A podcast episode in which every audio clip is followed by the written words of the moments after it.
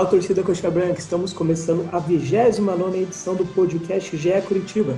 Eu sou Fernando Freire, repórter do GE. Hoje nós vamos analisar muito esses batidores agitados do Curitiba nos últimos dias, o pedido de licença do presidente Samir Namur e depois a volta atrás dele, o descontentamento do diretor de futebol Paulo Pelaipe, a recusa do Mozart, a efetivação do Pachequinho e, claro, o jogo decisivo contra o Botafogo, porque no meio de toda essa confusão tem jogo e jogo super importante. Para falar de tudo isso e muito mais, conto com a presença de Guilherme Moreira, repórter do GE. Tudo certo, Gui? Fala, Freire. Belezinha? É realmente um momento muito conturbado do Curitiba, né? E assunto não falta hoje para esse podcast. É, eu estou no site desde 2011, eu não lembro de, de uma semana assim tão agitada, demissão de técnico, recusa de técnico, é, presidente que quase sai, diretor que quase sai enfim, foram dias agitados. E a Nádia Mawad, a nossa colega, né, repórter do Globo Esporte na RPC, ela fez um resumo aqui para a gente, porque ela cobriu todos esses acontecimentos do Curitiba nos últimos dias. Eu pedi um áudio, ela conseguiu resumir tudo isso em três minutos. Fala aí, Nádia. E aí, pessoal, tudo bem? Os últimos dias foram bastante movimentados pelo Alto da Glória, depois da demissão do técnico Rodrigo Santana após a derrota para o esporte por 1 a 0. Os bastidores ficaram bastante movimentados. Primeiro na busca por um novo treinador. O Coritiba, logo na manhã da segunda-feira, o diretor de futebol Paulo Pelaipe fez uma proposta para o Mozart, que nesse ano era auxiliar da comissão técnica permanente, mas depois foi é, ser treinador no CSA. O Mozart pensou durante todo o dia, ficou realmente balançado, disse pra gente isso. E por volta das 7 horas da noite, deu a resposta ao Coritiba, que estava recusando a proposta e queria permanecer no CSA em busca do acesso à Série A do Campeonato Brasileiro. Enquanto isso, é, a diretoria e os integrantes das três chapas que concorrem à eleição do Coritiba tiveram uma reunião extraordinária junto com os conselheiros Alviverdes para remarcar a data da eleição do Curitiba, antes marcada para o dia 12, depois para o dia 15. Agora tem data confirmada para acontecer, dia 29 de dezembro. Vai acontecer de maneira online, três chapas concorrendo: a do atual presidente Samir Namur, a do engenheiro civil Renato Folador e a do ex-dirigente médico João Carlos Viale. Logo depois dessa reunião extraordinária, o presidente Samir Namur acabou dizendo para diversas pessoas, inclusive para a gente do GE. Globo barra Paraná, que iria se licenciar da presidência do Coritiba, porque na visão dele tinha um conflito político e ele acreditava que não poderia permanecer como presidente. É, os integrantes do G5, o grupo que gere o Coritiba, não gostaram dessa atitude, convocaram uma reunião para terça-feira pela manhã no Couto Pereira. Depois de mais de três horas de conversa, o presidente Samir Namur voltou atrás, segue como presidente do Coritiba, disse que atendeu é, a um pedido do G5, ele segue como presidente até o dia 29 de dezembro, até a eleição. E também nessa reunião eles conversaram sobre o futuro do comando técnico. Uma parte queria um novo treinador. E o Marquinhos Santos era um nome cogitado, inclusive sondado pelo diretor de futebol Paulo Pelaipe. Outra parte achava melhor manter o Pachequinho em, nesses dois jogos, pelo menos, Botafogo e Atlético Mineiro, que fecham essa atual gestão, essa atual diretoria. O presidente Samir Namur conversou também com alguns jogadores, líderes do elenco, e ficou decidido que o Pachequinho assume interinamente o Coritiba nesses jogos é, para comandar a equipe até que uma nova diretoria assuma o clube. Até a data da eleição, até o dia 29 de dezembro, o Pachequinho assume interinamente o Coritiba. Nesta quarta-feira, o Paulo Pelaipe, diretor de futebol, volta a Curitiba. Ele até chegou a pensar em deixar o clube, mas a pedido dos jogadores continua pelo menos até o dia 29 de dezembro. É isso, pessoal. Um beijo. Daí, portanto, a Nádia Mauad, resumindo bem essas últimas semanas, principalmente os últimos dias do Curitiba, aí, com a definição da eleição, a quase saída do, do Samir Namur, a quase saída do Paulo Pelap, enfim, foram dias bastante complicados. É começar falando então sobre o técnico, Gui, que acho que é, é, o que mais interessa aí a, a torcida, né? Porque é quem vai tentar acomodar o Curitiba aí na, nessa reação na reta final. O Coxa chegou a, discutir ali o nome do Marquinhos Santos, que trabalhou por último no Juventude, teve uma, uma passagem pelo Coxa. O Anderson Moreira, que estava por último no Goiás, mas aí chegou à conclusão de que o melhor nesse momento seria a efetivação do Pachequinho até a eleição. A eleição vai ser no dia 29, então o Pachequinho comanda o Coxa contra o Botafogo e contra o Atlético Mineiro, Botafogo no Couto e o Atlético Mineiro no Mineirão, esses últimos dois jogos aí de 2020.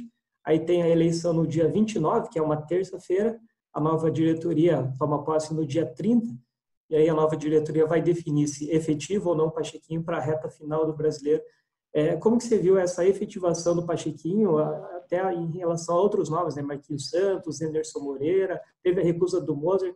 Como que você viu essa questão, a escolha do Pachequinho nesse momento? É, o Curitiba ele estava atrás de praticamente um bombeiro, né? O próprio Rodrigo Santana já foi meio assim, porque é, tinha essa situação da eleição, então ele tinha um pouco mais de um mês para mostrar trabalho e, e, tentar manter seu cargo, não conseguiu, foi demitido aí sem nenhuma vitória, né? Um dos piores aproveitamentos da história do Curitiba. Acho que é só o Barroca mesmo nesse Campeonato Brasileiro, né? Que perdeu todos ali naquele comecinho, que é pior que o Rodrigo Santana.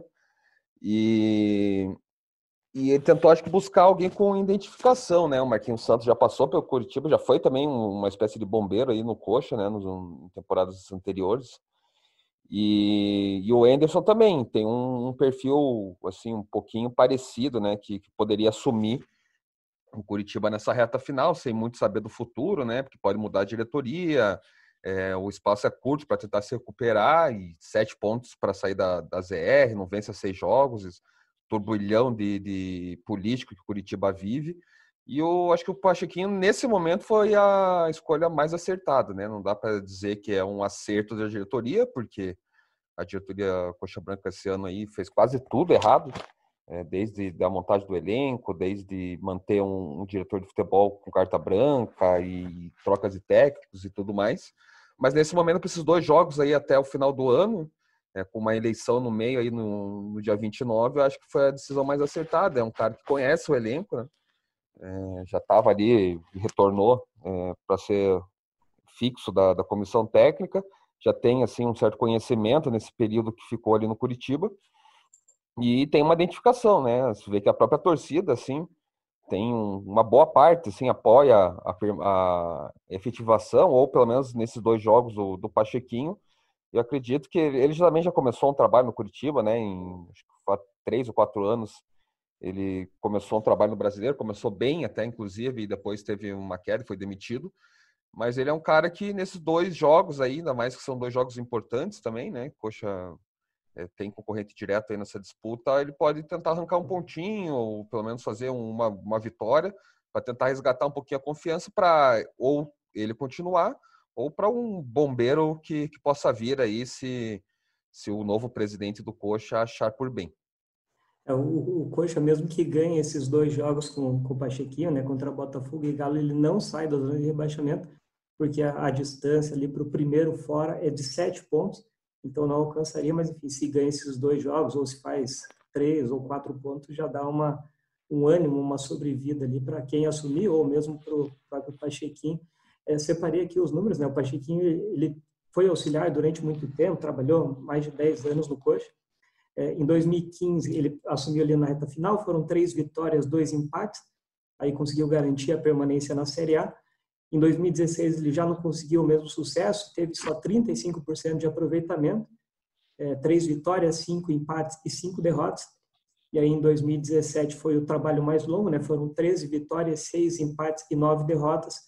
Ele acabou demitido, ele, o time estava fora da zona de rebaixamento, era o 13 terceiro, Marcelo Oliveira assumiu, o time caiu mais algumas posições e acabou rebaixado. É, ao todo, então, o Pachequinho tem 19 vitórias, 13 empates e 14 derrotas pelo Coxa, 50% de aproveitamento. O Coxa precisa fazer ali uns 60% para não cair nessa reta final, né, para conseguir os 45 pontos.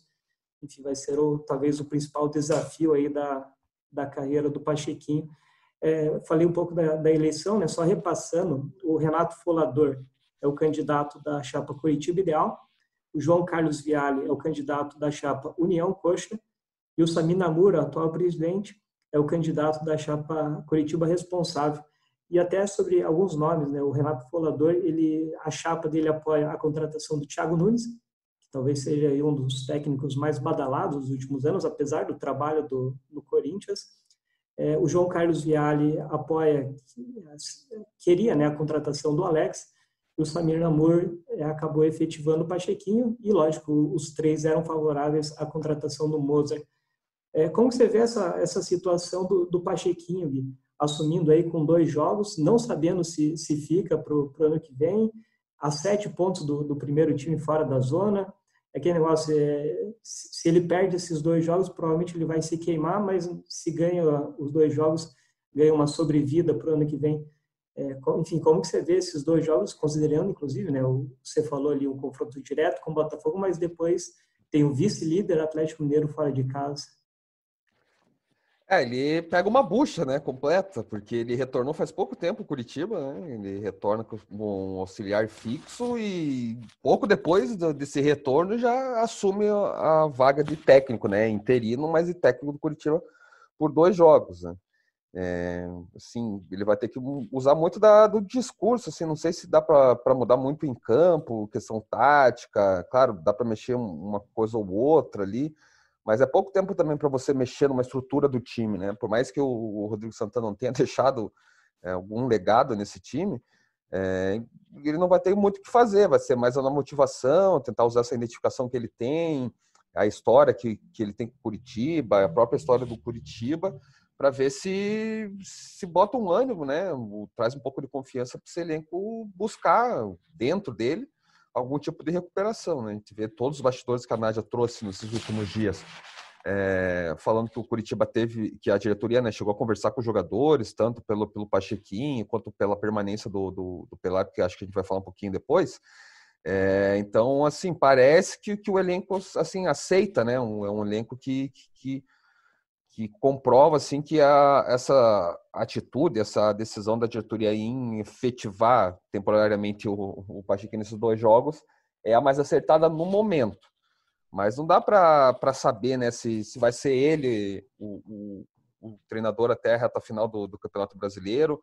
É, a questão da eleição deixa tudo muito em branco, né? A gente sabe que tem pensamentos, né? Você próprio falou que o falador gosta do Thiago Nunes, eu também sei que ele gosta do Roger Machado, é, gosta também do, do, Alex, o próprio Viali gosta do Alex, é, quiseram o Mozart, né? Mais um erro da diretoria atual, que foi ter deixado o Mozart sair e logo depois tentou uma vez, tentou agora, né? Duas vezes foi recusado pelo Mozart. Então, às vezes a solução podia estar em casa, né? E, e agora tenta uma nova solução caseira que é o que é o Pachequinho. Eu vejo que assim que ele é um tiro no escuro, né? Ele pode sair queimado ou sair com um herói dessa situação. É, às vezes, dependendo de uma diretoria nova que assumir, às vezes ele perde as duas, não gosta e pode até perder o trabalho. Né? Você não sabe o que passa na cabeça do, da, de uma possível nova gestão.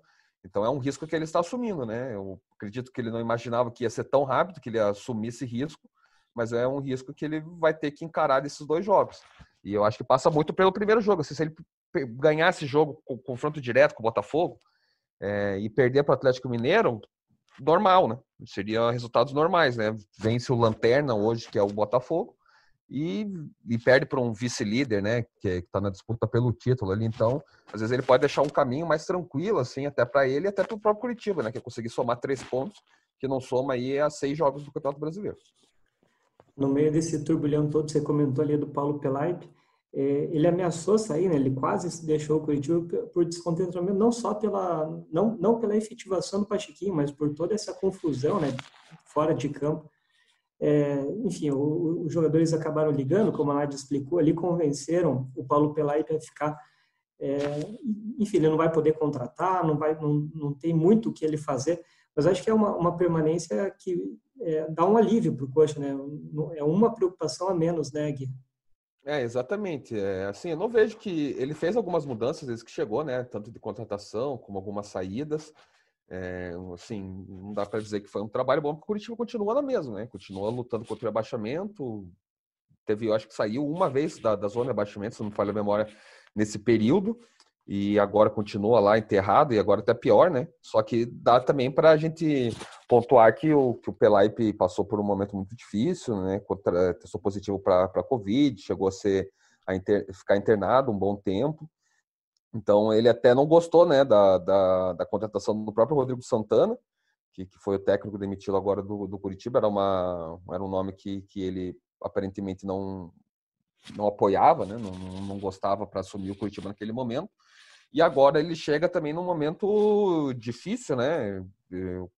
Volta desse período de recuperação do Covid, com o Curitiba nesse turbilhão político e problemas em campo também, técnicos e de resultados. E, e, era natural ele pensar em sair, assim, até por tudo que está acontecendo. Enquanto ele esteve fora, ele chega no Curitiba com tudo, todos esses problemas acontecendo. É, a diretoria e o elenco acabam aí convencendo ele a ficar, é, mas parece assim, né? Você diz muito bem, né? Um problema menos nesse momento. Mas acho que fica meio claro que ele não já fica para o ano que vem, né? É muito difícil ele ficar. A gente sabe que o nome dele até já já foi sondado e, e é um nome que, que outros clubes aí do, da Série A é, cogitam para 2021. E assim, o Curitiba lutando contra o rebaixamento, se cair mesmo, né, confirmar esse rebaixamento, vai ser difícil segurá-lo. Então ele fica também nessa, nessa questão, assim, ó, vou, vou ficar até a reta final do ano aí, mas já não prometo, não me comprometo com mais nada. Vou fazer o meu esforço aqui para manter o Curitiba na primeira divisão, que foi é, o objetivo que o Curitiba trouxe ele, é o objetivo pessoal que ele tem também, que é manter o Curitiba na primeira divisão, mas já parece assim que é, o, é tá adiou a Deus, né? É, eu acho que é essa a expressão, acho que ele não saiu agora, mas vai sair ali em fevereiro, no, no começo de 2021. É, o Paulo Pelaipe é um grande profissional, mas, enfim, pegou o Coxa no, no meio do, da, da, temporada, né? não, não pôde fazer muito para evitar, e como você falou, teve o problema de Covid, ficou fora ali de um momento decisivo da temporada, inclusive da negociação para a contratação de um novo técnico. É, sobre o Pachequinho, é, ele vai ser auxiliado né, pelo Edson Borges e pelo Reginaldo Nascimento, que estavam no, trabalhando no Sub-20 ali. São essas duas partidas, portanto, a princípio, né, contra o Botafogo no sábado, às 9 horas da noite, no Couto Pereira, e aí contra o Galo lá no outro sábado, dia 26, logo depois do Natal, às 5 horas da tarde no Mineirão. E aí tem a eleição no dia 29, a diretoria, a nova diretoria toma posse no dia 30, e aí na quarta seguinte, dia 6 de janeiro, tem o primeiro jogo da nova gestão, né, o primeiro jogo de 2021, contra o Goiás em casa no Couto Pereira, mais um jogo decisivo, né, Botafogo e Goiás, aí dois adversários diretos. É, para esse depois jogo. Um... E depois, né, vai lembrar, tem um Atletiba, né? O segundo é. jogo de uma nova diretoria é um Atletiba. É, o, o Atlético hoje está fora da zona de rebaixamento, mas está ali pertinho também, três pontos acima da zona só. E se o Coxa ganha de, de Botafogo e Goiás, por exemplo, já encosta, já pode encostar no Atlético, né? Enfim, pode ser um Atletiba quente, mas na parte de baixo ali da tabela. É, para essa partida contra o Botafogo, o William Matheus, o Matheus Salles e o Matheus Galdesani voltam a ficar à disposição, né? foram desfalques contra o esporte. Aí as únicas dúvidas são o Sarrafiori e o Ceruti, que estavam em recuperação, mas enfim, são dois jogadores que são vinham sendo reservas, né? não devem ser titulares mesmo que estejam à disposição. Então, se o, Pachequinho repetir a base dos últimos jogos, né? mantiver o desenho tático, a tendência é que o Coxa tenha Wilson, Mailton, Rodolfo, Sabino, William Matheus. Aí eu acho que a única dúvida Matheus Salles ou Hugo Moura. Matheus Galdesani, Giovanni Augusto, Rafinha, Robson e Ricardo Oliveira. E aí, lógico, alguns jogadores ali brigando para entrar. Né? O próprio Neilton entrou muito bem contra o esporte, é um jogador que pode assumir a titularidade é, enfim, o que, que você mudaria? Você acha que é o momento de dar uma sequência para esse time, mesmo tendo uma mudança de técnica? Quando tem uma mudança de técnica, normalmente tem mudança na escalação. É, você vê algum alguém pedindo passagem, alguém que possa dar uma cara nova para o Coxa nessa reta final?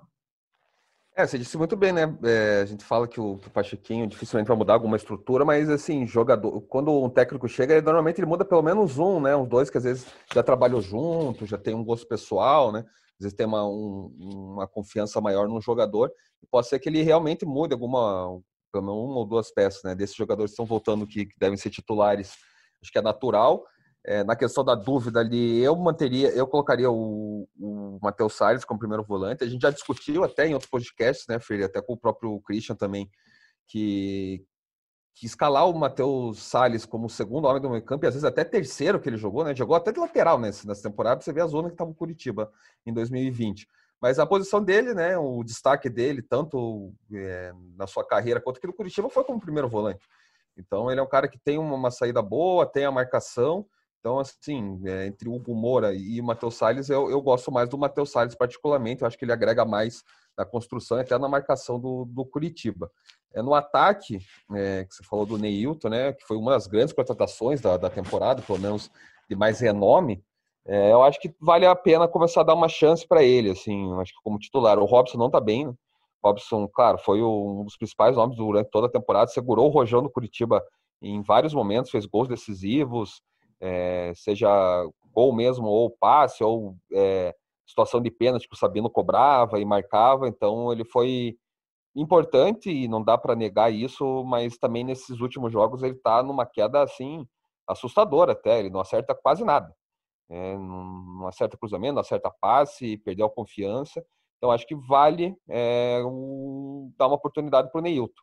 Eu vejo que, que ele tem a qualidade técnica também, né? Não, não entregou o que se esperava dele nessa, nessa contratação para 2020, mas eu também concordo que ele entrou bem contra o, contra o esporte e acho que assim, às vezes pode ser uma, aquele fato novo dentro do time que, que pode agregar tecnicamente, é um jogo super decisivo, o Botafogo está super mal, né?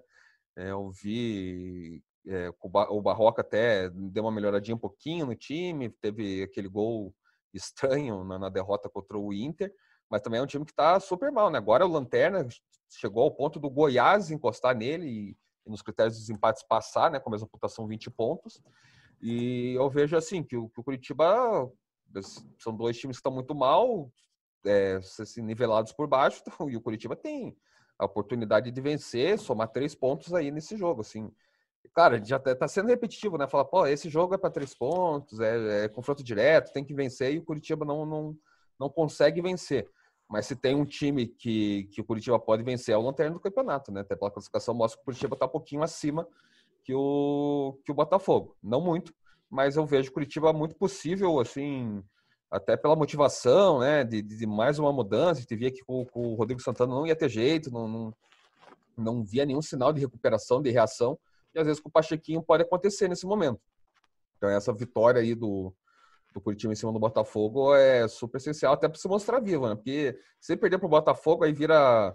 Pode virar o lanterna, dependendo do resultado do Goiás, aí tá, fica praticamente entregue, né? Dependendo dos resultados, pode aumentar a distância da zona de rebaixamento, e, aí eu vejo que assim fica muito difícil ter alguma esperança que o Curitiba possa lutar para permanecer na Série A. Acho que assim, esse jogo contra o Botafogo é sempre o próximo está sendo o mais importante, né? Mas esse não, não tem jeito. É, é um confronto direto que, que é muito possível do Curitiba ganhar. Se o Curitiba não ganhar esse jogo, felizmente, assim, o caminho é para a Série B. Até porque se não ganha do Botafogo, a distância ali da, do primeiro fora da zona, que hoje é de sete pontos, pode subir para oito, nove ou até dez pontos, né? Numa é. combinação é. improvável, mas, enfim, você não podendo sair da zona nas próximas três, quatro rodadas já, já aumenta muito só para é, fechar. É, aí você pensa, né? Você mesmo falou, daí enfrenta um Galo, né? É, acho que, se não me engano, é fora de casa, né? Que o jogo aqui Isso. foi 1x0 pro, pro Atlético Mineiro. Aí, é, né? O natural é perder lá, né? Você não tem muita esperança. Aquele jogo que até no começo do campeonato você já coloca ali como derrota. E nesse momento Curitiba tá mais ainda. Aí teria até dois confrontos diretos, né? O, contra o Goiás e contra o Atlético Paranaense em casa. E daí até, é até possível, né? Voltar a brigar de volta, se ganha esses dois jogos. Mas o problema é a falta de reação no Curitiba. Então, se o Curitiba ganhar no Botafogo e perder do Atlético Mineiro, é assim, você vê um pouquinho de reação, né? Daí uns dois jogos seguidos contra concorrentes direto, você já pode dar um salto ali, né? Voltar para a briga se vencer. Mas quando você perde para um, um concorrente que é o Lanterna agora, daí já enfrenta um, um vice-líder do campeonato é, e perde mais duas, é, fica oito jogos sem vencer e daí fica muito complicada a situação, né? De você ver que tem reação no time e já pode mudar de técnico de volta com a diretoria nova, então é a situação do Curitiba é assim, é assustadora e muito complicada e a gente entende que a torcida está tá desesperada, né, pelo, pelo momento do Coxa 2020. É, depois do clássico, o Atlético ainda tem o Vasco, né? Então, os próximos cinco jogos são quatro confrontos diretos: Botafogo, Goiás, Atlético Paranaense e Vasco. Quatro jogos aí que podem definir o futuro do, do Coxa, provavelmente vão definir. Aí, uhum. só para fechar uma, os dados aqui sobre o Botafogo, o Botafogo venceu pela última vez 2 a 1 sobre o Sport, lá na 15ª rodada. De lá para cá foram 12 jogos sem vencer, contando dois jogos da, da Copa do Brasil, né? Uma derrota é. para o Botafogo e um empate com um, uma Cuiabá, derrota né? para o Cuiabá e o um empate com o Cuiabá. São sete derrotas seguidas na, no Campeonato Brasileiro, o último 2 a 1 para o Internacional. E o Botafogo não vai ter o Vitor Luiz e o Bruno Nazário, né, lateral esquerdo e meia, que tem sido aí destaques do, do Botafogo, se, se é que dá para dizer destaque de um time que está na, na lanterna, mas são ali os principais jogadores, talvez, do, do Botafogo. É, Gui, acho que é isso, né? Falamos bem um resumão, a Nádia ajudou também bastante aqui com esse resumo, uma semana conturbada, vamos ver se nas próximas semanas, agora com o Pachequinho, garantido aí por pelo menos os soldados, eleição marcada, vamos ver se agora calma ou se a gente vai continuar tendo aí podcasts agitados nas próximas semanas.